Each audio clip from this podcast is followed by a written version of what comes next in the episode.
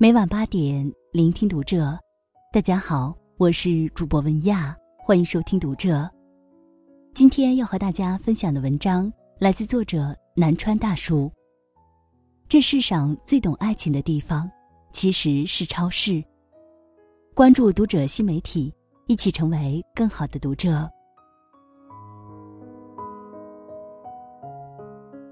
我一直觉得，超市是一个很有意思的地方。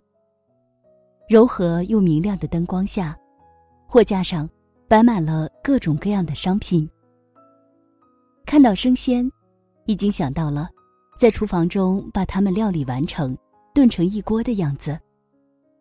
看到日用百货，会觉得好看的厨具和碗筷让生活也变得精致起来。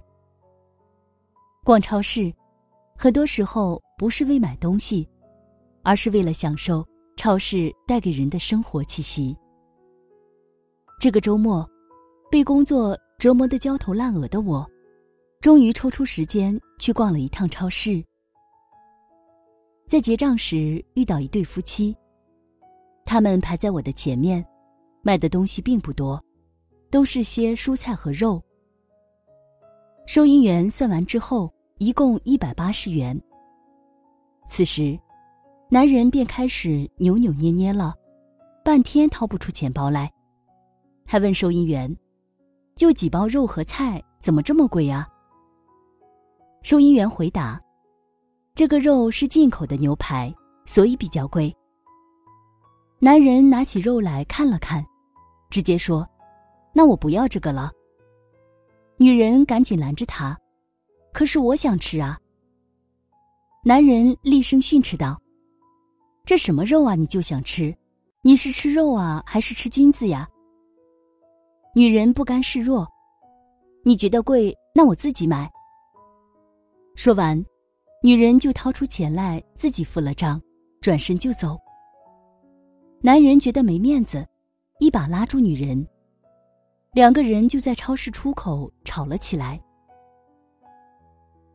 看到这幅景象，我不禁感叹。和爱人逛超市原本是一件幸福的事，可是，不合适的两个人，逛超市就是一种折磨。幸福的人逛超市什么样？两个人手牵着手，一起路过每一台货柜，路过零食区，指着其中的一种没见过的零食跟对方分享；路过日用品区。一起商量，给家里买一套怎样的餐具才更好看。路过熟食区，两个人一起对着烤鸡的橱窗流口水，一边赞叹着好香啊，一边说：“为了减肥，赶快离开这里。”幸福的人不是只有看到风花雪月才感到幸福，他们最深的幸福，在接地气的超市里。高圆圆和赵又廷总是被记者拍到一起逛超市。两个人每次去超市都是旁若无人，狂撒狗粮。而之前媒体爆料，玛丽和男友恋爱，也是拍到他们一起逛超市的照片。照片中，两个人尽管戴着墨镜，却还要眉目传情，有时候互相依偎，有时候一起牵着手。狗仔都坦言，他们不是一般的好。明星看似不食人间烟火，平时都是高高在上，但其实，他们最期待的，也不过是过着烟火气的生活。能和自己爱的人一起在超市里购物，可能就是他们最大的心愿。两个人合不合拍，幸不幸福，去趟超市就一目了然。逛超市，其实是在满足我们对家的经营感。和我们一起逛超市的，总是最亲密的家人。我们并排走着，平等又亲密，了解对方喜欢的商品，一起研究哪一款酸奶最划算。这就是逛超市最幸福的时刻。就像网上的一句话所说的：“我想和你过日子，走进超市。”走出超市，我想和你过日子，走进你的生活，然后就再也不出来了。